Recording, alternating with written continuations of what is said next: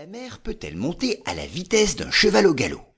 Je suis sûr que vous avez déjà entendu ce dicton, en particulier à propos des marées au Mont Saint-Michel.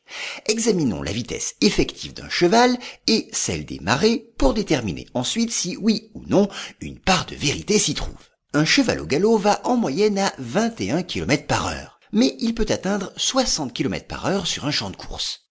Quant à l'eau, elle, à marée montante, elle progresse assez rapidement, dans la baie du Mont-Saint-Michel en particulier,